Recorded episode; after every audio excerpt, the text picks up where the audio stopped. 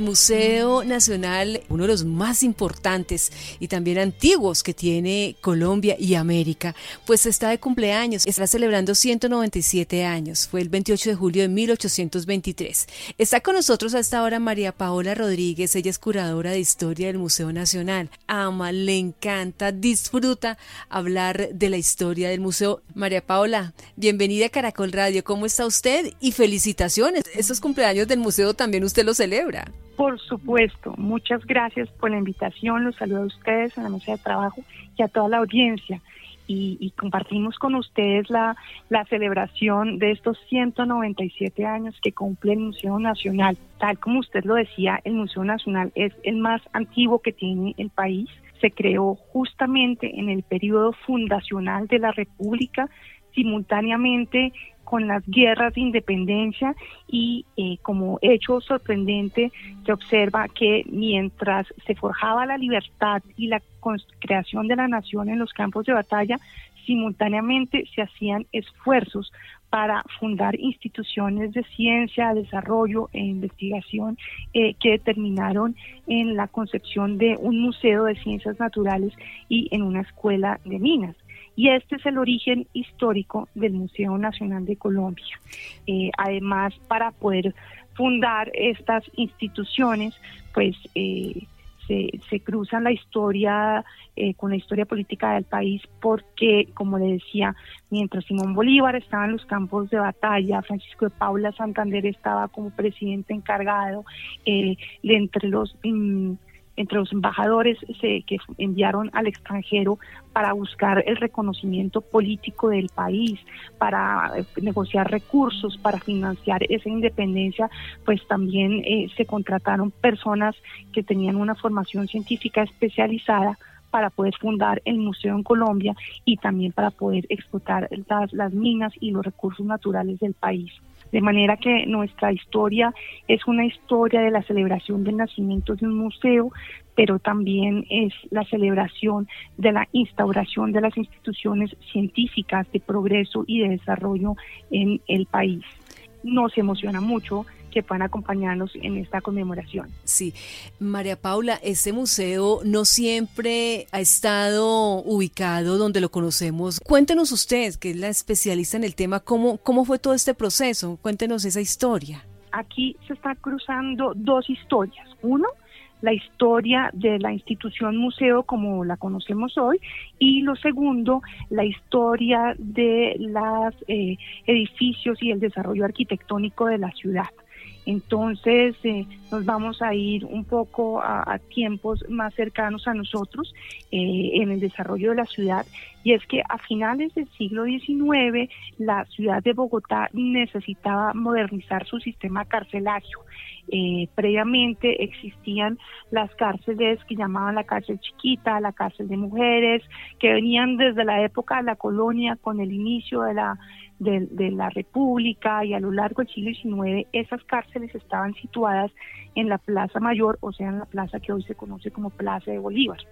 Y a finales del siglo XIX también en un proyecto modernizador y de expansión de la ciudad se decidió construir una serie de edificaciones, entre ellas la cárcel eh, de Cundinamarca, y esta cárcel fue contratada a un diseñador extranjero que se llamaba Thomas Reed.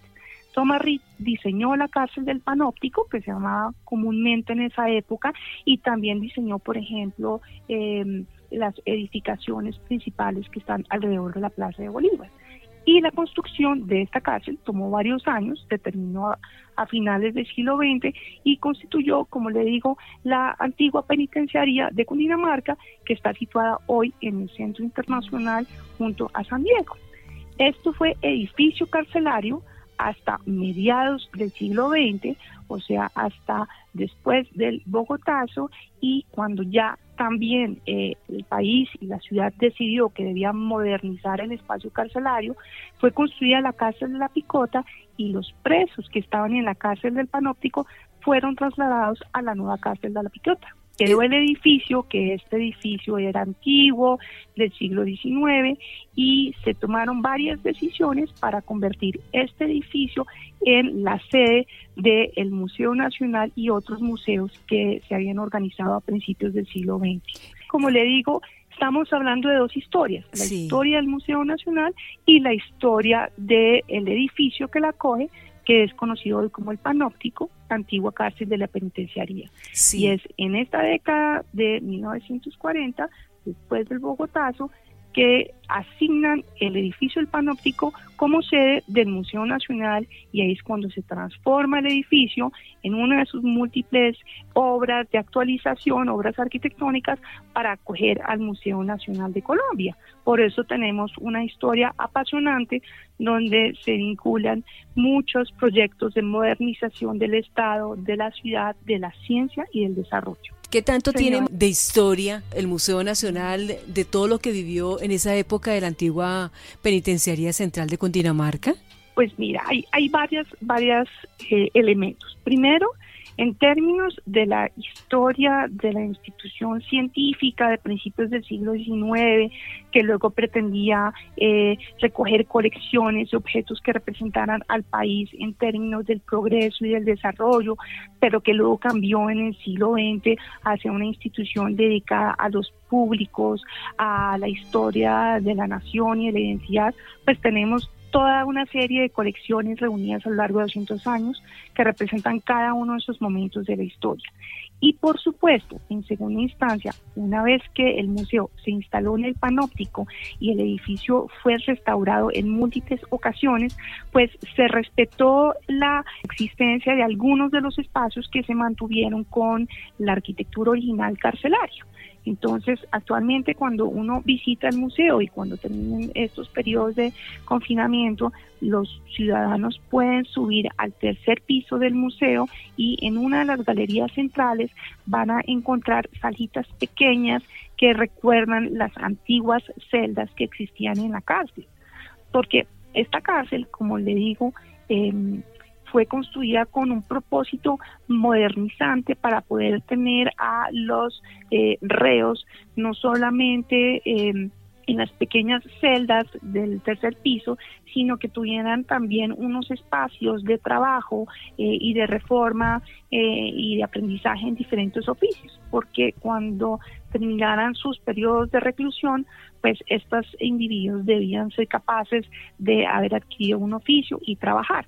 Entonces, hoy por hoy uno encuentra algunas áreas del museo en el primer piso que recuerdan los antiguos talleres, ¿no? Que existen los espacios, pero en el tercer piso conservamos unas de las celdas que existían en el periodo de su existencia como, como penitenciaría. María Paola, conociendo un poco más acerca de este edificio donde funciona el Museo Nacional y que antes era pues esta cárcel penitenciaria, el panóptico se dice que en su diseño tenía mm, la ventaja de poder observar a los presos desde cualquier ángulo, o sea, ¿eso pasaba en este edificio? Sí y no. A ver, originalmente, y el nombre que panóptico refiere a un tipo de edificación que fue diseñado a finales del siglo XIX, que pretendía una observación eh, completa desde todos los lados de los presos. Este tipo de edificios tenían una planta que era circular. Entonces, cuando uno ve cárceles antiguas de finales del siglo XIX, por ejemplo, en Estados Unidos, uno ve que esos edificios que tienen una planta circular, o sea, que su disposición es circular, tenían un espacio central que permitía ver en 360 grados hacia todos los espacios de la cárcel. Eso es lo que llamaban panóptico y es lo que consideraban en la época como moderno. Sí. Entonces, cuando en Colombia quisieron construir un edificio moderno para acoger toda la institución carcelaria, lo asociaban inmediatamente con esta noción de panóptico. Pero el diseño final de nuestra cárcel no correspondió a un diseño con una planta circular, sino a un diseño que tenía tres brazos, tres grandes mm, brazos, ni siquiera el cuarto brazo, y en la parte central de esos brazos sí hay un espacio unificado que permitía a los guardias ver hacia esos lados de eh, la cárcel, por un lado. Y por otro lado, entre piso y piso de cada uno de las, eh, de las plantas de la cárcel, originalmente había unos balcones, unas visuales que permitía también a los guardias mirar qué estaba ocurriendo en las diferentes plantas del edificio. Entonces, si bien es una construcción que permitiría ver de una manera transversal las diferentes plantas y tener una mejor vigilancia de los presos, no corresponde estrictamente a esta eh, formación panóptica como arquitectónicamente fue desarrollada a finales del siglo XIX. Y justamente esta historia sobre el edificio como tal lo estamos narrando o lo estamos contando actualmente en la sala 2 del museo, en el primer piso, que es una sala que se abrió recientemente que tiene que ver con la historia del panóptico. Y por supuesto, pues tengo la obligación y el placer de invitar a los ciudadanos a visitar al museo cuando ya puedan desplazarse nuevamente, pero además que conozcan en particular estas nuevas salas 2, la historia del panóptico, y también la sala 1, que es la historia del museo y el museo en la historia, donde les contamos un poco todo el trasegar y la vida de la historia del museo a lo largo de estos 19, de estos, perdón, de estos 197 años mientras pueden ir físicamente, esperamos y estamos cruzando los dedos para que el día del cumpleaños del museo los ciudadanos puedan hacer las visitas virtuales con recorridos en tres dimensiones de las salas. Estamos montando en este momento esas exposiciones y confiamos, como les digo, que la próxima semana ya podamos eh, anunciarles con gran alegría que los ciudadanos pueden adelantar su visita a través de los medios virtuales que se están ofreciendo en el museo. María Paula, el museo a lo largo de todos estos años, de toda esta historia, ha tenido distintas funciones. Háblenos un poco acerca de estas funciones de este importante museo. La función que tenemos hoy de representar a la nación de representar una, como lo dicta la Constitución del 91, digamos, la historia del país en sus ámbitos eh, sociales, políticos, económicos, que permita ver a las mujeres, a los niños, a los pobladores con sus etnias, a los indígenas, a la población afro, como con todos los asuntos de la vida cotidiana esa misión del museo no es la misión que tuvo en 200 años. O sea, ha cambiado a través de los años. Ha cambiado la misión y las colecciones reflejan esas misiones. Entonces, resulta que a finales del siglo XIX y a principios del XX, el museo no tenía que representar la nación como era, sino que tenía que mostrar los objetos que pudieran ser edificantes y ejemplarizantes para que la ciudadanía pudiera formarse. ¿Ves? Entonces no había que mostrar lo que somos, sino lo que deberíamos ser en términos de civilización y progreso, pero de esa época. Sí. Y en esa época, después de la guerra de los mil días, que fue la gran guerra civil de finales del siglo XIX y principios del XX, digamos que toda la situación política y social y económica cambió diametralmente. Justo despuesito se separa Panamá y solamente en la década del 20 y del 30 la economía comienza a repuntar y comienzan a aparecer otras posibilidades de financiación para el Estado, como por ejemplo eh, los grandes enclaves de bananeros, el desarrollo, del ferrocarril, ¿no? Eh, la exportación, los picos de exportación de oro y lo que se coleccionaba en el museo tenía una relación con eso y con las guerras y la sociedad de masa, las sociedades, las ciudades que cambian, el cambio demográfico, no se veían las colecciones del museo porque ese no era el objetivo. No obstante, también en la década de los 30, con los gobiernos liberales y el cambio de la educación, las instituciones culturales cambian y se comienzan a coleccionar cosas ya que representan el país. Entonces, de la pandemia anterior de la gran gripa, no hay nada. Cuando uno mira en objetos, pero ¿cómo no lo coleccionaban? Pues porque esa no era la misión del museo, ¿ves? Y eso es lo lindo que vemos en las colecciones. Pero lo que sí siempre ha existido en el museo, lo que representó para nosotros la independencia, ¿no? Nuestros próceres, eso sí. Claro, y, eso, y eso es muy bonito también, te digo por qué, porque es que el museo lo fundan como un museo de ciencias. ¿Y qué hay en un museo de ciencias? pues colecciones de rocas, colecciones de plantas, eh, bueno, los minerales, están los, eh, los, los animales. Luego entonces, como en la época no existía la etnografía, o sea, esa, esa beta antropológica mucho, pero sí eran como las cosas de curiosidades y cuando hacían excavaciones aparecían cosas arqueológicas, pero no se llamaban arqueologías y etnografías, había piezas de ese estilo. Lo que pasa es que se funda el museo en la mitad de las guerras de independencia y hay unos textos muy hermosos con lo dramático que es que son los militares o los representantes políticos. Y acuérdate que en la época Colombia estaba, estaba representando la Gran Colombia que estaba fundada con Venezuela, Ecuador, Panamá, entonces era un territorio extensísimo.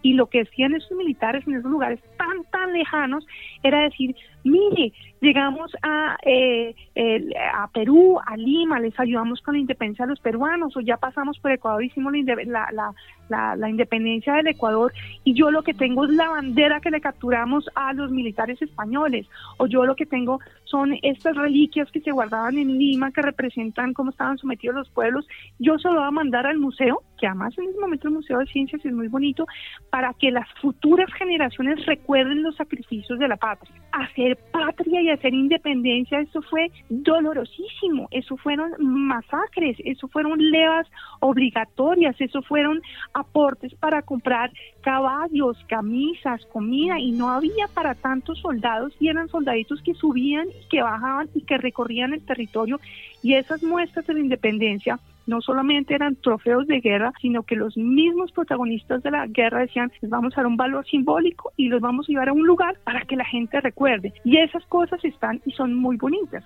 María Paola, pues el museo está lleno de esos objetos valiosos como usted nos cuenta en esta entrevista, pero recordemos que entonces el Museo Nacional primero fue un museo de ciencia. Eh, de esos objetos importantes de ese museo de ciencia, eh, ¿qué, qué podemos nombrar de esos objetos valiosos? Los primeros señores que fundaron el museo, cuando llegaron al territorio colombiano, hicieron la expedición científica para llegar a Bogotá, encontraron en Santa Rosa de Viterbo un areolito.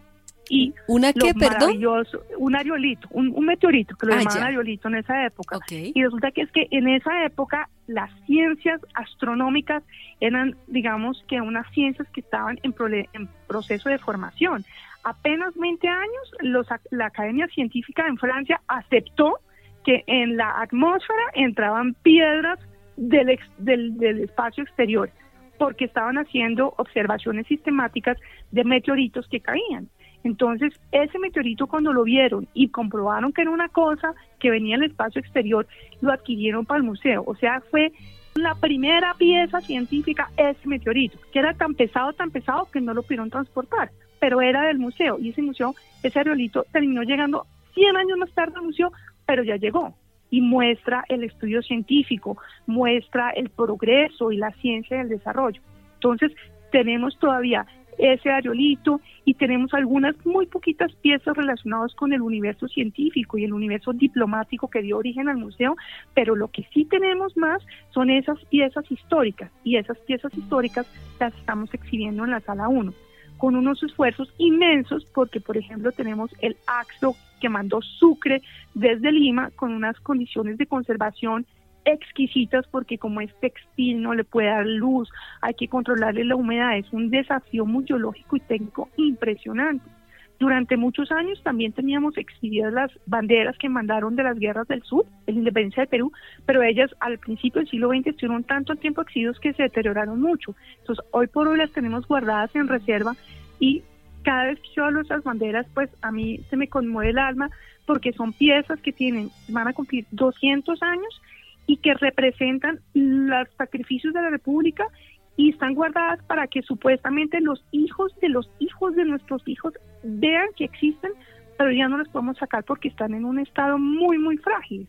Entonces, pues museológicamente uno lo que hace son videos y le hace estudios para que los ciudadanos puedan tener acceso a su patrimonio. Y luego las colecciones del Museo del siglo XIX muestran esas ganas que tenían de construir el país, de evitar las guerras civiles, de evitar la corrupción, de evitar el regionalismo, de tratar de avanzar hacia el bienestar común, con todas las contradicciones, con todas las limitaciones y esas piecitas se van viendo en el museo. Entonces uno ve unas cositas que no son brillantes, que no son eh, extraordinarias y resulta que tienen un valor histórico impresionante. Tenemos, por ejemplo, la primera muestra de papel de la primera fábrica de Bogotá que se hizo, sí, como a mediados del siglo XIX, pero es que eso muestra los intentos de industrialización del país con unos sacrificios inmensos, por ejemplo. Pero, o sea, la pasión por el museo por las colecciones es porque sí muestra el país en sus diferentes niveles. Y los desafíos que tenemos hoy es, por ejemplo, no solamente mirar los uniformes que tenemos de los próceres de la patria, ¿no? Que además también cuando uno mira hoy críticamente esa construcción de la independencia, los sacrificios en, en, términos humanos, la violencia que hubo eh, en, todos los campos civiles, militares, mujeres, niños, o sea, eso de verdad es dramático, los costos pecuniarios de la guerra, la demografía, los desplazamientos forzados, es una cosa impresionante, pero eso en algún momento fue porque muchas personas se pusieron de acuerdo y dijeron queremos ser independientes